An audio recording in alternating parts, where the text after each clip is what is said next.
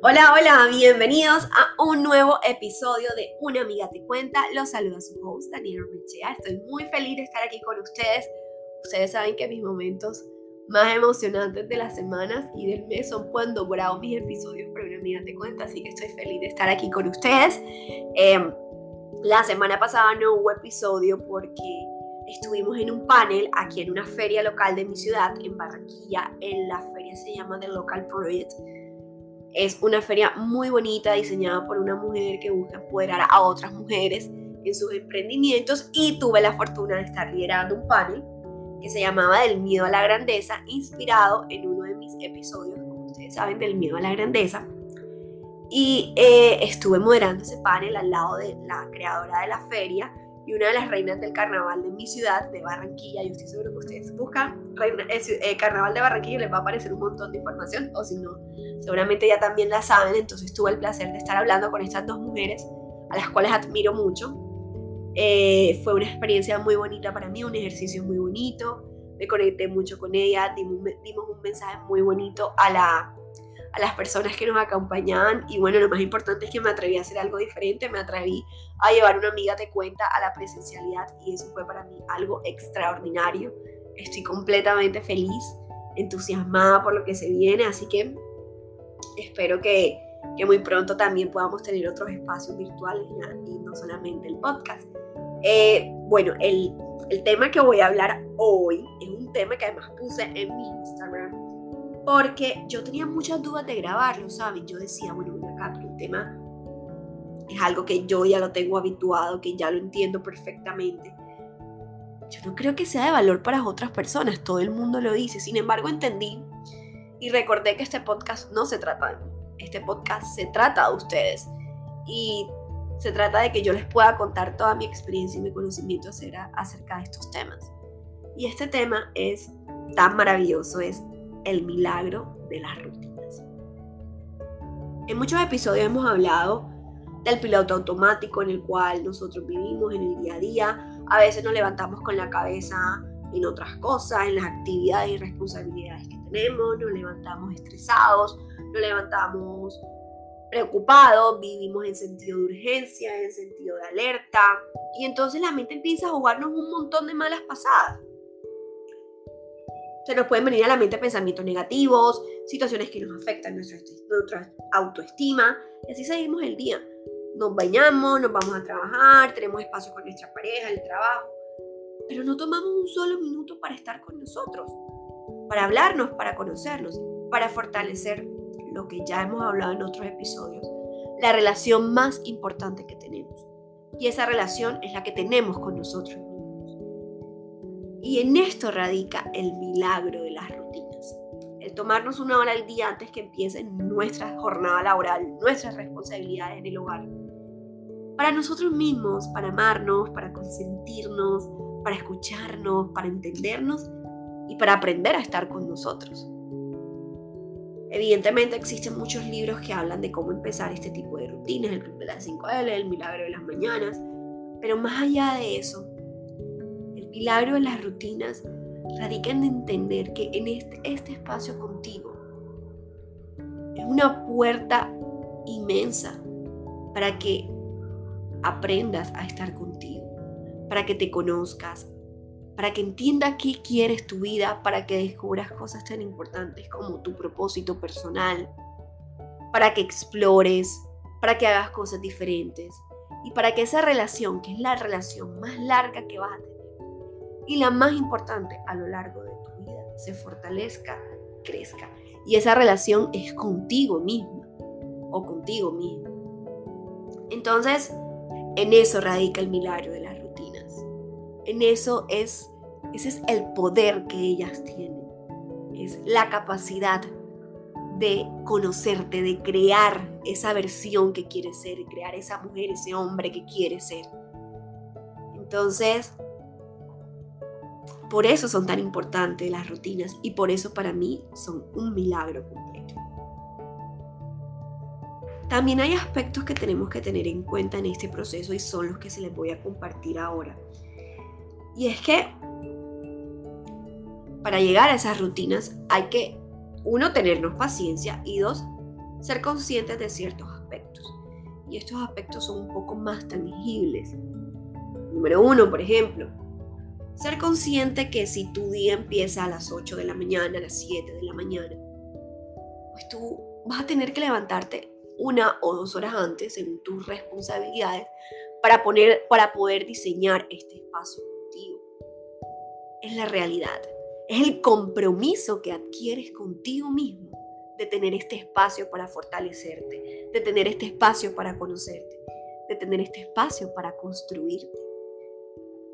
Entonces, ahí va la primera, el primer acto de compromiso contigo mismo y es levantarte un poco más temprano para tener este espacio.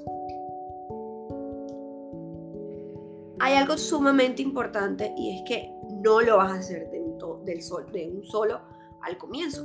Vas a ir poco a poco y lo vas a ir graduando. Otro aspecto importante es que bueno, pero Daniela, ¿qué hago en esa mañana? ¿Qué rutina? Dice. Yo te voy a compartir lo que yo hago. Porque me ha funcionado a mí, pero es importante que tú lo hagas y entiendas que te funciona a ti. En mi caso, yo elegí tres aspectos claves para trabajar en la mañana. Y el primero que les voy a mencionar, yo se los recomiendo mucho porque es que el hábito del ejercicio es la puerta para desarrollar otros hábitos. Entonces, yo el primero que hago y al que siempre le apunto es al ejercicio. Y, lo, y pongo el, ejercicio en primer lugar porque, como ya les dije, es clave para desarrollar otros hábitos, mejor aspectos como la disciplina.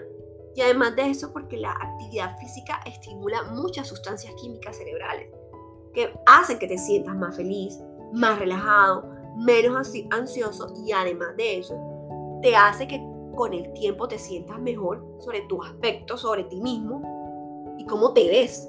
Entonces el ejercicio es fundamental.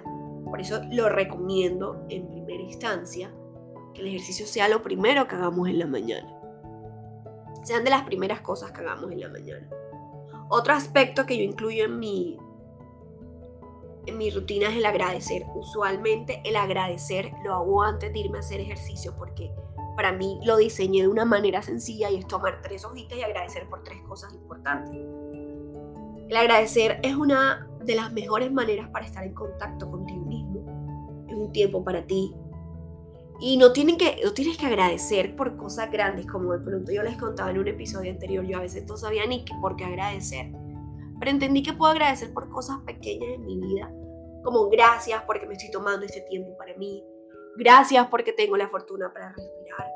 Hasta puedes agradecer por cosas que ni siquiera han pasado.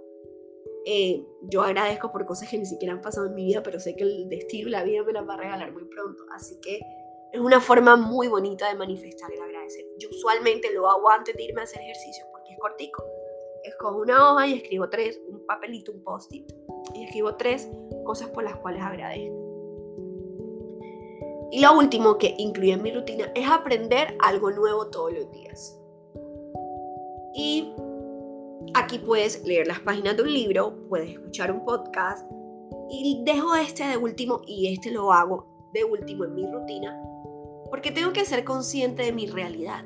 Y mi realidad es que yo a las 8 de la mañana ya tengo que estar trabajando. Entonces, el, el aprender, sobre todo cuando estoy escuchando un podcast, lo puedo hacer mientras hago otras cosas de mi vida, como bañarme, como ponerme una loción, como mi rutina de skincare. Entonces es algo que puedo combinar y al mismo tiempo estoy nutriendo mi cerebro, al mismo tiempo le estoy diciendo para las historias mal contadas, para las novelas mexicanas, para las novelas venezolanas, como dice María José, para la locura interna, como siempre les he dicho yo a ustedes, bájale el volumen al ruido externo y sube el volumen a tus pensamientos, a tus deseos internos y a lo que quieres hacer. Entonces, em, es importante que aprendas algo todos los días. Yo ahora mismo estoy en el proceso de reacomodar esta rutina porque volví a trabajar presencial dos días. Y esto me lleva al otro punto y es que hay que escribir la rutina. Hay que escribir en un papel o en tu tablet, en tu iPad, cómo sería tu rutina ideal.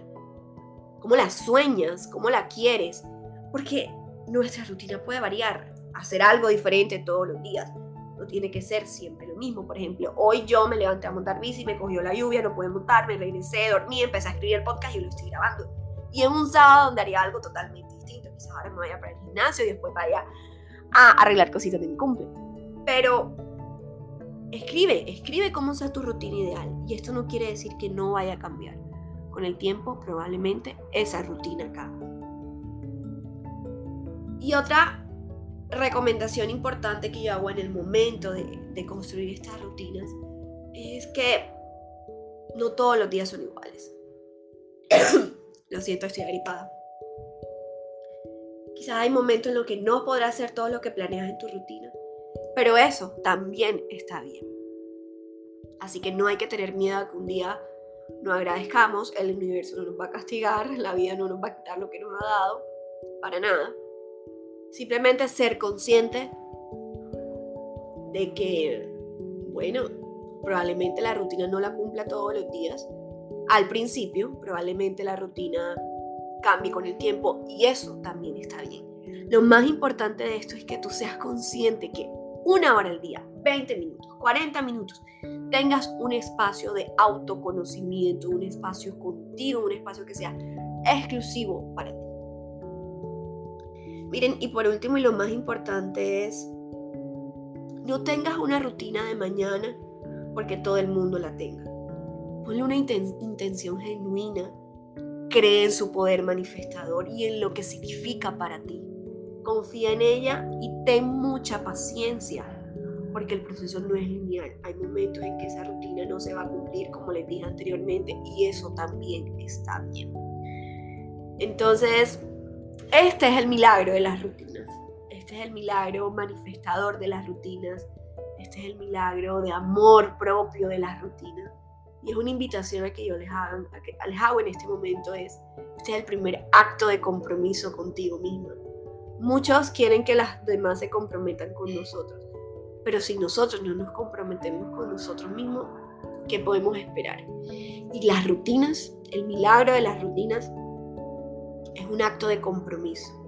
Yo diría el primero que yo hice en mi vida y el que espero nunca deje de existir.